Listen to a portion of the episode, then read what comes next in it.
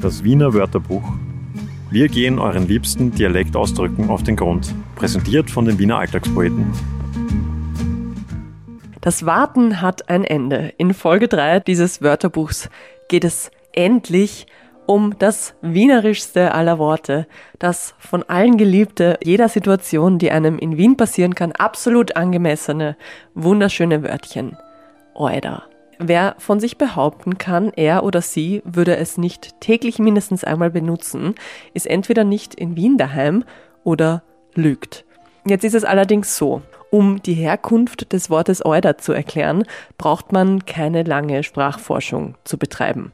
Euder, respektive die weibliche Form Eude, kommen von Alter bzw. Alte. Und damit könnte diese Folge jetzt auch schon wieder vorbei sein. Aber nein, nein. Es gibt dann doch noch ein bisschen was zu erzählen zu unserem Euder. Über seine Entwicklung im Wiener Sprachgebrauch der vergangenen Jahrzehnte nämlich. Genauer befasst haben sich damit einige WissenschaftlerInnen des Forschungsprojekts in aller Munde und aller Köpfe, Deutsch in Österreich, kurz IAM-DIÖ. Sie zeichnen die Erfolgsgeschichte des Euder in Wien wie folgt nach. Es begann als reine Bezeichnung. Der Eude, die Eude, sagte man im mittelbayerischen Dialektraum, zu dem auch Wien gehört, abschätzig zu älteren Leuten, den Eltern, den Ehepartnern, den Chefitäten etc. Und immer noch mit dem jeweils passenden Geschlecht, also die oder der Eude. Stufe 2. Die sogenannte Interjektion. Die Worte Euda und Eude werden zu einem Ausrufewort oder Empfindungswort. Sowas wie Pfui oder O oder auch gerne in Kombination mit Euda verwendet, herst.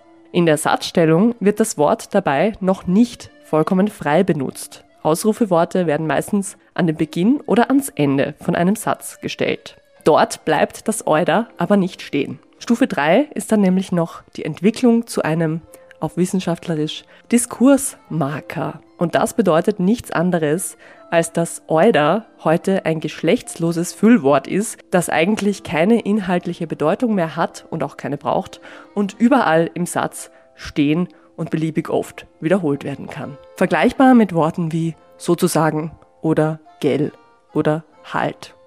Wann das Wiener Euda diese letzte Stufe erreicht hat, das kann die Sprachwissenschaft nicht zu 100 Prozent sagen. Man vermutet aber einen Zusammenhang mit der Jugendbewegung der Krocher. Wer sich nicht mehr erinnern kann oder auch nicht mehr erinnern will, das waren die komischen Kappelträger, die es vor allem im Ballungsraum Wien Ende der Nullerjahre gegeben hat. Die haben ja am liebsten Bam-Euder gesagt. Bam-Euder, krochen wir Soli. Aber das Bam besprechen wir dann vielleicht lieber ein anderes Mal.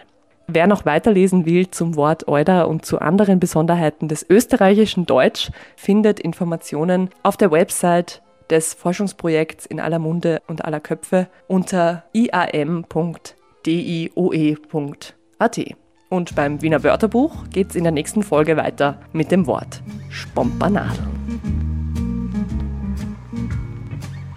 Das war das Wiener Wörterbuch. Wir gehen euren liebsten Dialektausdrücken auf den Grund. Präsentiert von den Wiener Alltagspoeten.